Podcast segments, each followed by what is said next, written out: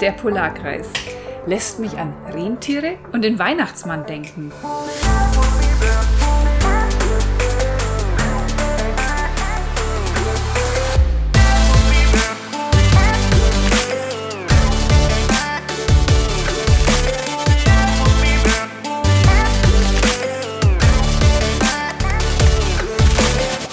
Aber da gibt es doch viel, viel mehr drüber zu erzählen. Ja, ne, für uns war ja das Ziel, zum Nordkap zu kommen und in den hohen Norden überhaupt erstmal zu fahren und dann den Polarkreis zu überschreiten. Und für mich ist es genau das gleiche wie für dich. Es war schon immer irgendwie so, ja, klingt halt so weit fern und, und hat so was mit Kälte zu tun und durch den Polar und äh, die, den Polen und ich habe mich also tierisch drauf gefreut, ähm, da hinzukommen. Wir waren ja schon vor einem Jahr mal am Polarkreis auf, unser, auf unserer Fahrt nach Russland zu dieser Expedition. Da war es ja gar nicht so kalt. Also da gab es nicht nur so äh, Rentiere und Schneemänner. Na, Rentiere gab Rentiere gab Sommer. Rentiere gab schon, ne? Aber, Aber man bringt immer mit Kälte in Verbindung. Ja, und da waren wir ja auf der Durchreise, um eben diese, diese Offroad-Expedition zu machen, da im, Polar, im russischen Polarkreis. Ja, aber alle, die jetzt dahin fahren wollen, das erzählen wir als erstes mal, wir sind mit der auf der E6 unterwegs. Genau, also wir sind also da der E6 ist ja diese große Europastraße, die durch Norwegen ähm, führt. Da kann man nicht auf kleinen Straßen unterwegs sein, an der Küste entlang und ähm, aber auch auf dieser auf dieser großen Straße. Und wir haben da immer abgewechselt. Wir waren auf den kleinen unterwegs, weil das auch äh, viel mehr Freude bereitet fürs Autofahren und dann auch auf dieser Europastraße und dann taucht dann geht's dann immer höher und äh, zu, zu dem Zeitpunkt, wo wir eben da waren, war es so Spätherbst, würde ich sagen. Da hat dann äh, war also so Goldfarben alles, die Bäume, ähm, die Büsche und äh, die ganze Tundrenvegetation, diese Zwergsträucher und Moose und Flechten, das ist schon eine sehr tolle Landschaft da oben. Und so viel kälteresistente Pflanzenarten gibt's da, ein riesiger Pflanzenteppich, Teppich, eigentlich so dieses, äh, das Fjell, übersetzt also Feld. Mhm. Und das fand ich schon beeindruckend, überhaupt darauf zu fahren. Und dann über die, über die, die, die Berge, links und rechts halt Schnee, und das fand ich ganz cool und, und das liegt ja gar nicht so hoch, liegt ja bis auf 680 Meter Höhe. Ähm, aber ja, aber da in der Region wird es dann schon relativ früh kalt. Ich hätte auch nie gedacht, dass es irgendwie wenig so ja, äh, futuristisch und untertassenähnlich ausschaut, dieses Polarkreiszentrum, oder? Ja, die haben. Aber ja, welche Vorstellung hat man schon davon? Ja, klar. Ja, das haben die ja erst äh, so in den äh, 1990, glaube ich, haben die das äh, errichtet, dieses, äh, dieses Polarkreiszentrum. Eben auch, denke ich, klar für die Besucher und, und um da Geld zu machen für die Norweger. Aber wie wir da jetzt hingekommen sind, das war schon irgendwie cool. Also 66. Ähm, Breitengrad ist es ja. Und dann ist dieses, dieses Zentrum da, was da auftaucht. Also das, und das war ja total leer, weil ja kein Mensch da, waren wir ja ganz alleine. Ich meine, ist klar, Corona ähm, ist, äh, ist ein Grund dafür und dass halt zu dieser Jahreszeit kein Mensch mehr unterwegs ist, also kaum noch Leute oder keine Touristen mehr unterwegs sind. Also ganz wenige, würde ich mal sagen. Wir waren alleine, es war cool irgendwie. Mit oder? einem Zettel an der Tür, see you next summer. genau, wir dachten, wir können ja da ein bisschen abschöpfen, wir können ein bisschen äh, äh, unsere, unsere Daten absetzen und haben da Internet, äh, WLAN. Ja, genau. Und dann war also nichts, ja. Und, und wenn in der Hauptsaison geht's satirisch ab. Wie gesagt, letztes Jahr war ja war da wahnsinnig viel los, ein riesiger Parkplatz, alles voll. Na, aber jetzt waren wir alleine. An diesem magischen Breitengrad. Und ja, klar, in der Schule streift man das Ganze ein bisschen. Aber echt richtig tiefgehend verstehen Wer tut es schon? Jetzt habe ich doch hier meinen Reiseleiter dabei. Jetzt erzähl doch nochmal, wie das Ganze so ist. naja, ähm, für mich ist es natürlich auch, äh, auch gar nicht so leicht, das zu erklären. Aber du schreibst doch eh drüber, oder?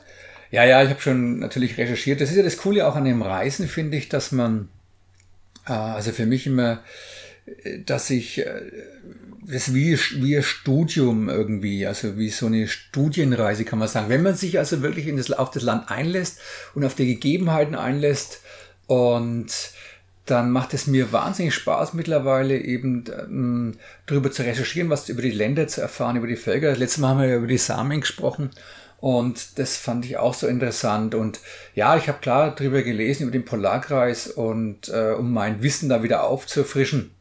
Ja, und ähm, das ist schon, schon der Hammer, ja. Also erzähl das doch mal ein bisschen bildlich, bitte. Ja, also es gibt äh, diesen nördlichen Polarkreis, der die äh, Arktis umfasst. Und in, den, in dem Zentrum von diesem Polarkreis liegt das Nordpolarmeer. Und da sind wir ja jetzt. Ja? Ähm, und dann gibt's dann den südlichen Polarkreis, das ist die Antarktis. Und der umfasst die ganze Antarktis. Und der befindet sich auf der anderen Seite der Erdkugel. Okay, das heißt, wir bohren uns jetzt komplett senkrecht in die Erde und würden logischerweise auf der anderen Seite, auf dem südlichen Polarkreis, rauskommen. Genau. Verstanden und weiter. Ja. ja, genau, so ungefähr. Ja, und das kann man sich vielleicht so vorstellen, als wenn man also mal einen Kopf sich äh, vorstellt, einen menschlichen Kopf und vielleicht den von einem Mönch. Und der hat ja im Regelfall so eine Tonsur, ähm, also rasiert. Also der obere Schädelbereich ist frei und da, wo die Haare anfangen, das ist der Kreis, also ein, ein runder Kreis. Und wenn man den überschreitet, dann hat, ist man eigentlich in dem nördlich, also nördlich vom Polarkreis. Und dieses gleiche, äh, diesen gleichen Polarkreis gibt's ja auch auf der anderen Seite. Ja, aber dann dürfte er keinen Hals haben und der Kopf wäre völlig behaart, oder? naja, sagen wir so, auf der anderen, oder nehmen wir mal einen Ball an, ja. Also auf der oberen Seite von dem Ball ist ein Kreis und das ist eben der nördliche und unten ist auch ein Kreis, das ist der südliche Polarkreis. Das ist so sozusagen die Antarktis. Ja, cool, aber du regst jetzt nicht an, dass wir die Frisur auch so tragen wie der Mönch. das mit dem Bike gefällt mir gut. Ja, ja. Ja, das, ja, nee, nee, also ich meine, das machen wir jetzt erstmal nicht, ja. Ja, aber das ist schon sehr anschaulich dargestellt. Okay, naja, vielleicht zum, zum besseren Verständnis ähm, noch zu erklären, dass die Erde 180 Breitengrade hat und 360 Längengrade. So ist die, die Erdkugel eingeteilt und die Pole, liegen, die Pole liegen so auf dem 90. Breitengrad und der Polarkreis beginnt, also der Polo, der Pol, also der Südpol und der Nordpol, das ist so der 90. Breitengrad und der Polarkreis beginnt, also wie jetzt hier an diesem ähm, Polarkreiszentrum, ja am 66. Breitengrad. Das heißt also, wenn wir uns jetzt halt wenn wir weiterfahren, wenn wir jetzt von hier aus bis zu den Polen, bis zum, zum Nordpol fahren würden, dann wären es noch circa, ähm, ja, dann wären es halt noch äh, 2600 Kilometer ungefähr. Also bis zum Pol. Das hast du jetzt wirklich anschaulich erklärt. Und was mir auch so gut gefällt, was du eingangs erwähnt hast beim Reisen, da beschäftige ich mich auch mit Themen, die ich mir vorher vielleicht nicht so ja, reingezogen hätte oder drüber nachgedacht hätte. Und das ist schon eine tolle Sache hier, wenn ich da meinen Reiseleiter dabei habe. Mir ist einfach, ne? Ja. ist einfach. Aber du machst ja andere Arbeiten, also insofern teilen wir uns das ja ganz gut auf und ich mache das ja auch wirklich gern. Es hilft ja auch mir jetzt zum besseren Verständnis äh, für die Historie, also für die Vergangenheit äh, in der Erdgeschichte, ähm, die zu verstehen. Ja, was du ja eh total spannend findest. Ich meine, ich äh, natürlich mit dir, aber du bist jetzt noch viel, viel mehr in die History in, in, in, die Vergangenheit interessiert, oder? Ja, ich bin eigentlich an alles interessiert, an Mutter Erde, ja. An, also alles, was, was unser Planet so bietet. Das, das ist ja das Tolle an dieser, am Reisen. Ne? Und vielleicht, um das fortzuführen, ähm, abschließend, es gibt ja diesen nördlichen und südlichen, also nördlich und südlichen Breiten, ja. Ähm, also in dem Polar, im nördlichen Polarkreis und im südlichen Polarkreis. Und in, in dem, wenn man das überschreitet, da ähm, gibt ja diese, bei der Sonnenwende, ja, da geht die Sonne ja dann nicht mehr unter. Ja, oder nicht mehr auf. Das ne? haben wir ja letztes Jahr erlebt. Da wurde es ja nicht mehr dunkel. Das genau. war faszinierend. Nachts um elf taghell. Und das erlebst du halt, wenn du den Polarkreis überschritten hast. Und umso weiter du raufkommst, also ähm, in den Norden kommst oder in den ganzen Süden kommst, umso extremer wird es, umso länger ist diese Zeit. Das ja? ist dann, ja, dann ist diese Dunkelzeit. Also in, in, auf der einen Seite jetzt im Winter ist die Dunkelzeit. Das ähm, bin ja gespannt, wie das jetzt wird, wie wir das erleben, diese Dunkelzeit, das werden wir erleben. Und ähm, an dem Sommer ist es dann ewig hell. Also ich meine, für die Norweger ist es natürlich, oder die Menschen, die in dem Bereich leben, ist es schon extrem, weil wenn du jetzt immer dunkel hast oder immer hell hast, äh, dann, ich denke mal, das ist für, die, für den menschlichen Biorhythmus schon, ähm, ja, schon irgendwie eine starke, ein starker Einfluss. Ich denke, mit der Helligkeit kommt man ganz gut zurecht, weil da machen wir da halt seinen Rollladen zu und schläft trotzdem. Ja, das haben wir ja letztes Jahr gemacht. Jetzt wird es ja dann immer dunkler, wenn wir weiterfahren. Ja. Und ähm, dann schauen wir, wie wir da zurechtkommen. Ja. Ähm, übrigens, diese, diese, die Griechen ja, hatten bereits äh, im vierten Jahrhundert über den Polarkreis Bescheid gewusst. Also das finde ich schon mal beachtlich, dass das, dass diese, also über die Sonnenwende, ja. Ja. Und äh, finde ich schon beachtlich, dass die Wissenschaft da schon so weit war. Also das ist jetzt nichts äh, Aktuelles, sondern die Menschen früher haben das schon äh, mit einberechnet. Ja, ja nicht nur die Griechen, die haben ein unglaubliches Wissen damals schon getragen. Ja. Ich denke auch Wissen, was wir mittlerweile schon wieder total vergessen haben. Ja, klar, klar. Das stimmt. Naja, auf jeden Fall ähm, sind wir dann am Polarkreis, da wollten wir dann bleiben. Und aber da war es ja dann echt äh, knackig kalt schon.